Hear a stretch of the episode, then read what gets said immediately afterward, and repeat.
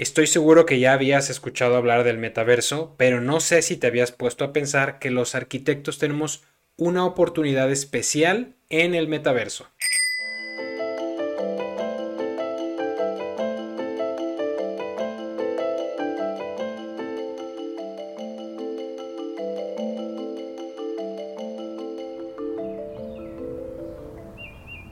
Vamos a empezar por qué es el metaverso. Te voy a dar la definición o qué es lo que yo entiendo por el metaverso.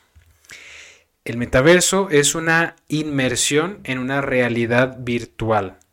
¿Para qué? Para aprender, para divertirse, para socializar o para trabajar y para entender mejor qué es un metaverso porque no es un solo metaverso, sino son varios metaversos hay que entender lo que es el web 3.0. Y esto refiere que hay un web 1, un web 2 y que actualmente estamos o se está entrando con los metaversos al web 3.0. A ver, el web 1 fue ese internet donde éramos capaces de acceder a información de, de, eh, cualquier parte del mundo, pero era solamente información. Y la web 2.0 es cuando pudimos empezar a interactuar con otros internautas vía chat, vía mail y de una manera 2D, es decir, a través de una pantalla. Pues el web 3.0 y los metaversos son en definición una inmersión donde sucede todo lo anterior, donde uno es capaz de obtener información y de interactuar, pero de forma Em, como si estuvieras en un ecosistema nuevo, más que en 4D, quiero creer. Entonces, eso es un metaverso. Y hay que saber que efectivamente no es un solo metaverso, sino que ya existen distintos metaversos para distintos propósitos. Y evidentemente se seguirán creando más. Pero para poder entender de qué manera un arquitecto puede sacar ventaja o se va a ver incluido en los metaversos, creo que hay que entender tres principios básicos que hacen posible los metaversos y que en realidad sea una realidad interesante para todas las personas o que, que todas las personas puedan sacar provecho. El primer concepto básico que hay que entender es el blockchain, que es una manera de encriptar datos de forma única, irrepetible e inviolable. Es decir, te lo voy a poner con un ejemplo muy fácil. ¿Qué pasaría si una persona pierde la factura de su coche o alguien le roba la factura de su coche y esta persona que robó esa factura al reverso de la factura pone su, su propio nombre adjudicándose la propiedad del coche? Pues el dueño verdadero del coche estaría en un problema porque efectivamente estaría en un peligro de perder su coche si el ladrón reclama el coche como suyo.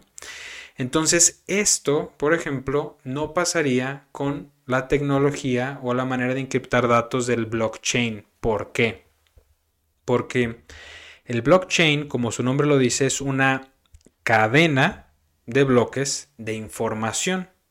Por ejemplo, eh, llevando este ejemplo al, al ámbito virtual, si alguien o un hacker quisiera cambiar el nombre del dueño de la factura de algo que haya comprado de forma virtual y quiera borrar su nombre un hacker para poner el suyo, estaría alterando la cadena y para alterarla tendría que abrirla o romperla. Entonces la cadena ya no es una cadena y se rompe la información, se pierde. Esto en la vida real sería como si el ladrón, al darle vuelta a esa factura y escribir el nombre suyo en la factura del coche, es como si en ese instante se desintegrara la factura. Entonces, de nada le serviría a un ladrón robarse facturas porque cuando tratara de alterar la información, la información desaparecería o se rompería. Bien, esto es un ejemplo muy a grosso modo de lo que pasa con el blockchain. Es una manera de encriptar datos de tal manera, y tal vez ahora lo, entenderás un poco más con otros ejemplos que voy a dar, de tal manera que si un hacker intenta violar la información, estaría rompiendo la información o no podría estar copiándola de forma idéntica porque por mínima que haga una modificación, estaría alterando todo el resultado del blockchain. Ahora, ¿qué más hace que el blockchain sea eh, inviolable? Pues que es público.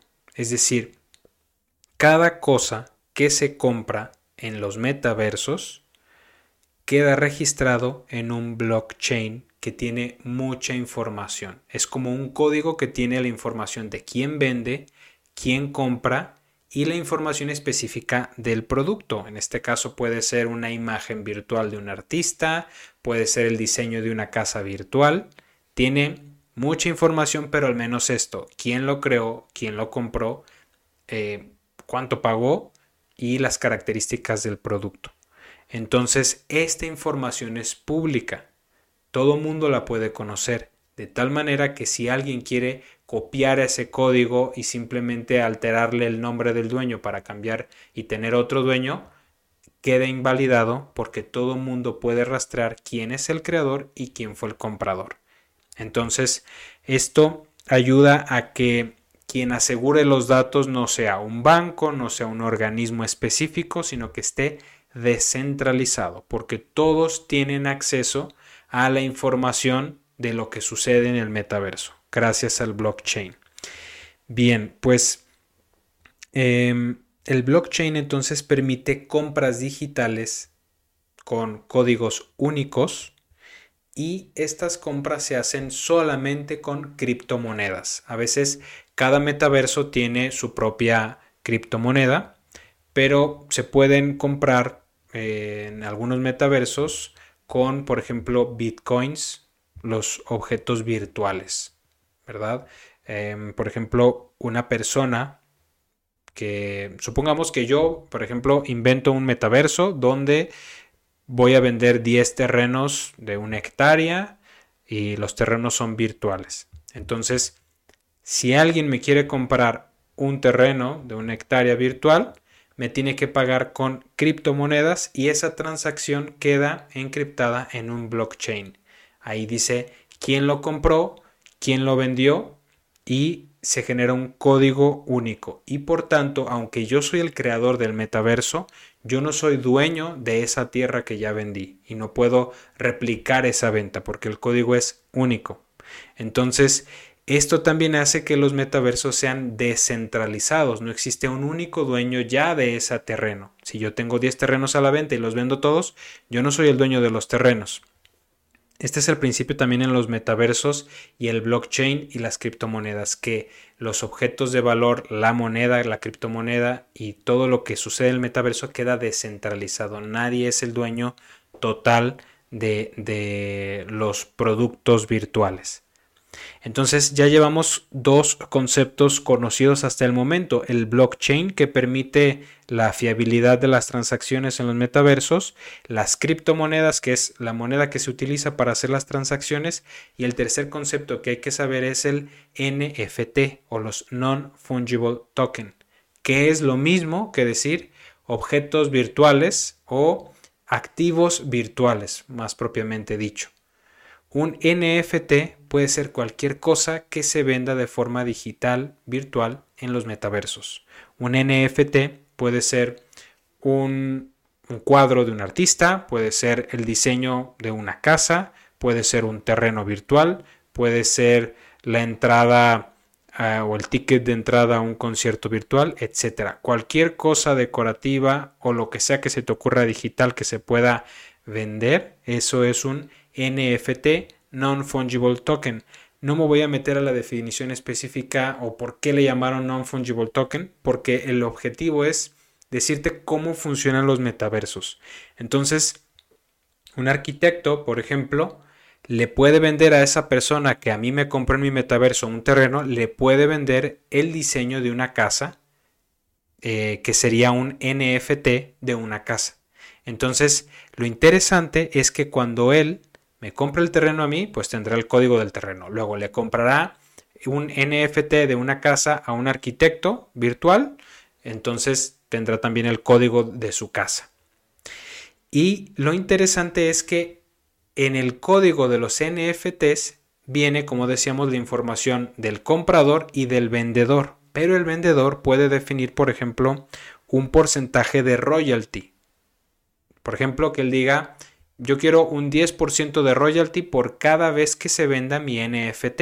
De tal manera que si el comprador de la casa dice, yo le compré esta casa a un arquitecto en un Bitcoin, pero es una casa que llamó mucho la atención en el mundo del metaverso y alguien me la quiere comprar, la pueda vender. Y como es tan famosa la casa, ya no la vende en un Bitcoin, sino la vende en 10 Bitcoins porque se, se sobrevaloró la casa. Pues el arquitecto, como desde el principio definió que él quiere un 10% de royalties, cada vez que se venda esa casa, el arquitecto va a ganar un 10% del valor de la venta de la casa. Entonces, si este eh, nuevo dueño la vende en 10 bitcoins, el arquitecto en automático ganará un bitcoin porque él definió un 10% de royalty. Y así se generará, se, generará perdón, un nuevo código para el nuevo dueño, donde estará registrado quién fue el creador inicial, quién fue el primer comprador y que ahora él es el segundo poseedor de ese NFT y así sucesivamente seguirá la cadena hacia adelante del blockchain de este NFT en particular. Entonces, si te das cuenta, con estos tres conceptos ya se vuelve posible, ya se vuelve viable un mundo o un metaverso muy comercial. Dejará de ser una especie de videojuego, sino que se va a convertir en un videojuego muy rentable, porque si una persona compra un terreno virtual no es para decorarlo y ya, sino porque tiene una opción de venta a futuro. Eso es lo que está haciendo que se tomen más en serio los metaversos. Y ahora estoy poniendo el ejemplo de un terreno virtual, pero hay muchas otras cosas que se pueden vender y aplicaciones que se pueden hacer en los metaversos para distintos propósitos, porque como decíamos, hay distintos metaversos para distintos propósitos y en todos estos metaversos se requieren diseñadores para, para que estén completos, para que, sean metaversos, eh, como decirlo, más llamativos para los futuros usuarios. Por ejemplo, los metaversos que están planteándose para ser utilizados por empresas y para trabajo son los que están promoviendo la empresa de Meta de Mark Zuckerberg y la empresa de Microsoft que respectivamente han creado los metaversos o están desarrollando los metaversos de Worksroom, que ese es de Meta, y Mesh, que ese es de Microsoft. Y la intención es que se puedan tener videoconferencias como lo hacían en, en Zoom o como se hace ahora en Zoom, donde te puedes conectar con un interlocutor en otro lugar del mundo, pero a través de tu pantalla, eso es en Zoom, y en estos metaversos de trabajo inmersivo, pues será una videoconferencia donde veremos al interlocutor como un holograma dentro de una, una sala de juntas real. Por ejemplo, si tú estás en tu oficina real y vas a tener una videollamada, pues te vas a la sala de juntas que estará equipada, y aquí es donde los arquitectos debemos de poner atención, cómo debemos de equipar las nuevas salas de juntas o de videoconferencias para que sea posible la proyección de hologramas, la proyección de la pantalla del interlocutor virtual, pero que no sea en una televisión o en un proyector, sino que sea igual de forma holográmica y entonces habrá que preguntarnos por las dimensiones más apropiadas para una sala de juntas, el tipo de materiales, si tenemos que tener alguna superficie reflectiva o no reflectiva, etcétera. Esto nos va a requerir, como ya hemos dicho en este podcast, una actualización continua de las tendencias que, se están dando. Por eso el metaverso sí nos afecta a nosotros, por lo menos para el diseño de espacios de oficinas, pero al mismo tiempo va a requerir arquitectos virtuales que diseñen salas de juntas virtuales. Es decir, si yo me voy a reunir con gente de otro país en una sala de juntas virtual de la empresa, seguro que le convendrá a la empresa tener una sala de juntas virtual inmersiva de cuatro dimensiones o más, si es que hay más. Eh, seguro que van a sacar más, pero que tenga, por ejemplo, el logo de la empresa, eh, con vista a un horizonte, con vista a un bosque, una selva o cualquier cosa exótica que pueda hacer eh, o soportar y crear mejor el branding de la empresa. Entonces, volvemos a lo mismo, ya no es una simple decoración, sino va a ser una nueva puesta en escena de las empresas, como lo fue en su momento Facebook, WhatsApp Business, una empresa que no tiene ese mostrador digital a los usuarios, pues se queda sin clientes. Lo mismo va a pasar, y como decíamos, tanto para los arquitectos de la vida real como para los arquitectos virtuales, será necesario ponerse al día para ser competentes en el tema. ¿A quién le puede interesar, por ejemplo, tener una sala de juntas virtual exclusiva o, personalizada, mejor dicho? Pues, por ejemplo, a profesores particulares, a empresas privadas, a influencers, profesionales independientes, artistas, etc. Y cada uno de ellos podrá decorar esta sala de juntas virtual con distintos NFTs que compre a distintas personas. Tal vez le comprará algo a algún diseñador de muebles, algún artista independiente, a un arquitecto le va, le va por supuesto a comprar una oficina virtual. Entonces ya me vas entendiendo. Bueno, y esto solo es en los metaversos dedicados al, trabajo o con esa orientación para empresas y para trabajo, pero los metaversos, por ejemplo, para socializar, para divertirse, también van a tener otro tipo de experiencias que los usuarios van a tener que comprar su propio avatar, van a tener que comprar la casa de su avatar y pues esto requerirá un diseño, un diseño de un arquitecto virtual para estas necesidades virtuales arquitectónicas. Evidentemente la formación de los arquitectos virtuales va a ser muy distinta eh, o si hay un tronco común habrá unas especializaciones muy distintas para poder satisfacer las necesidades del mercado. Habrá que saber justamente cuestiones del blockchain, cuestiones de bits o terabytes o de la capacidad de, o el tamaño de los archivos, el tipo de extensión de archivo que debo de usar, los programas que debes de usar, etc. Entonces, si te, si te vas dando cuenta, es realmente un nuevo mundo de oportunidades para los arquitectos y para que estemos pensando en qué actitud vamos a tomar ante esto, porque es una realidad que, va a suceder. Actualmente está en desarrollo y todavía están esas partes de prueba. Hay poco tráfico de usuarios comparado contra los usuarios que, que, transitan en las redes sociales, pero yo creo que en la próxima década veremos un crecimiento muy muy grande. Entonces, para que te des una idea de qué tipo de metaversos hay, hay metaversos, como ya decíamos, para trabajo, está Worksroom, Mesh, pero redes sociales también Meta tiene otra, otro metaverso que le llamó Horizon Worlds, que es donde tú puedes crear mundos, eh, acomodarlos a como tú dispongas, para eso tener invitados, etcétera. Es como una red social. Videojuegos, em, seguro que ya has escuchado algunos, por ejemplo, Fortnite, Minecraft, Sandbox, Roblox. Son videojuegos donde se pueden hacer compras, como ya decíamos, además de jugar, eh, se pueden hacer compras con criptomonedas y, tokens NFTs.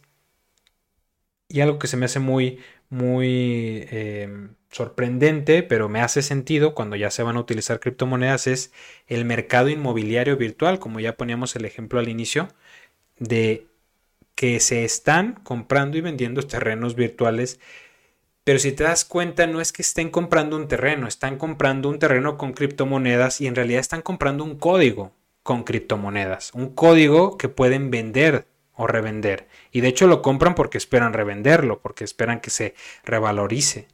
Y esto, si te fijas, suena mucho a cuando la gente ha estado comprando y estuvo comprando criptomonedas por el simple hecho de, especular con ellas y esperar venderlas más adelante. Lo mismo va a pasar con el real estate. Si fuera simplemente comprar eh, un terreno en un videojuego X que no tenga ninguna validez oficial o con una moneda oficial, pues no, sería una, una tontería. Pero ahora es como, ok, quiero comprar criptomonedas en realidad, pero quiero esta criptomoneda específica que está asociada a un terreno virtual específico que me gustó.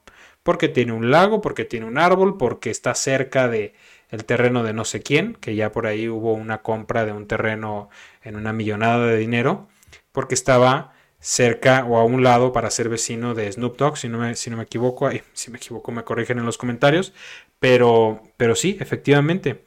Em, por ejemplo, metaversos de, real estate está Blocktopia, de Centraland, Somnium y muchos, ¿no? Que, que están por ahí. Más para que te hagas una idea, la venta más cara de tierra virtual que se ha realizado en Sandbox fue en diciembre del año pasado, en el 2021, por 4.1 millones de dólares. Esa fue la venta más cara. Y esto en comparación con su rival metaverso es de, de o sea, Sandbox vendió su, su terreno más caro en 4.1 millones de dólares. Y su rival de Centraland, la venta más cara que ha hecho es de 2.4 millones, es como de la mitad. Pero igual es un mundo de dinero por un pedazo de tierra virtual. Como ya decíamos, es para revenderse, seguramente. Y si es que no se cae ese metaverso, por como, como otras criptomonedas que se cayeron solo por especulación, ¿verdad? Todo esto está por verse y de cada fracaso los creadores de los metaversos aprenden. No, no es un fracaso en el del que ya no vuelvan. ¿eh? Entonces, por eso te digo, los arquitectos debemos estar preparados ante qué respuesta vamos a tener. ¿Verdad? Em, otro dato importante es que el 9 de agosto del 2022, este año, hace unos meses, Nvidia lanzó un metaverso llamado Nvidia Omniverse que servirá como una nube de diseño, de tal manera que si modificas un NFT en automático se actualizará en todos los metaversos donde se encuentre disponible ese artículo, ese token. Además, contará con herramientas de diseño con inteligencia artificial que ayudará a los creadores a ese proceso de diseño para que no sea tan manual. Seguro que habrá algoritmos de, diseño paramétrico y otras herramientas que facilitarán el proceso de diseño para que sea más inmediato. Entonces, Nvidia, Trimble, SketchUp, Adobe, todas estas empresas se están abocando a hacer las herramientas de diseño de estos metaversos. Si bien ya son herramientas de diseño para para la realidad, para como ahora nosotros hacemos un edificio, se están posicionando a seguir siendo los líderes de las herramientas de los diseñadores. Entonces, vuelvo a lo mismo, ¿qué actitud vamos a tomar nosotros ante esto? Y me topé por ahí con una escuela de negocios digitales que, que ellos dicen ser la primera escuela de negocios digitales en español en el mundo. Te voy a dejar el link a la página de internet de esta escuela para que puedas verificar por ti mismo los detalles. Esta se fundó en Barcelona en el 2009 y en el 2018 abrió sus oficinas en México. Estuve revisando el plan de estudios y por lo que veo contiene una introducción, una inmersión, una explicación de qué son estos conceptos que hablábamos al principio como blockchain, NFTs, DAOs, POAPs, DEFIs, hand tracking y otros, ¿no? Que, no me voy a detener a explicar porque ni siquiera yo los entiendo por completo. Justamente es este un programa de estudios que se actualiza cada año porque la información va a estar cambiando, cambiando y cambiando. Entonces, no sé si se actualiza cada año o cada que se hace una oferta educativa porque igual este tiene un cupo limitado. No sé honestamente de, de cuántas personas sea el cupo. Me parece que actualmente o al momento, hace unos días empezó el, programa educativo de, esta temporada, por lo que entiendo. Em, y lo que sé es que es un curso online que dura seis meses y tú necesitas dedicarle a la semana como 24 horas y pues eso, que tiene un cupo limitado. Y que el costo del curso ronda los 6.750 euros total necesitas una inscripción de 600 euros y el resto lo puedes pagar a 6 meses sin intereses o a 12 meses con 5% de interés. Entonces, esto solo como referencia, en realidad es una información que yo me encontré por ahí, por si te sirve el dato. No tengo idea del el resultado final al que se llega o cuál es el perfil de egreso y si es un caso de éxito, pero esta información es muy nueva y quería compartírtela. Y pues con todo esto que hemos dicho hasta ahora, dime, a estas alturas, no sé si tú te estés preguntando lo mismo que yo. Yo por lo menos me pregunto, ¿cuánto tiempo les va a tomar a las empresas de Big Tech evolucionar los metaversos hasta que adopten un grado de realismo que haga más atractivo estar en el metaverso que en el mundo real? Porque estoy seguro que va a pasar. Va a llegar a, a ser difícil distinguir qué es lo real de lo no real una vez que estés metido en el metaverso. Probablemente falten bastantes años para eso, pero es una dirección que, que, que seguro va a tomar todo esto. Me pregunto, por ejemplo, si llegará a suceder algún día que las personas tengan que elegir entre conocer más sobre la realidad o sobre el metaverso, de tal manera que solo seas capaz de sobrevivir autónomamente en uno de los dos mundos. Que por ejemplo, si eres un experto en los metaversos, seas un neófito en la vida real, que no puedas ubicarte en una ciudad, no puedas tomar el transporte público y al revés. Entonces es un, es un tema que, que de hecho me gustaría meditar contigo en el siguiente programa, porque también me pregunto, ¿será que los estudiantes tendrán que elegir desde el principio de su formación si quieren ser un arquitecto digital o un arquitecto de la vida real debido a que el plan de estudios sea bastante distinto? Que tengas que decir, no, pues voy a ser arquitecto digital y que de ahí en adelante te queden otros cuatro años, cinco años de estudio para poder consolidarte como un arquitecto digital o que si eres un arquitecto de la vida real no puedas meterte al mundo de lo digital. No sé, como estas, muchas más preguntas. Quédate conmigo al próximo capítulo. Mi nombre es Víctor Ramírez y estás en casa.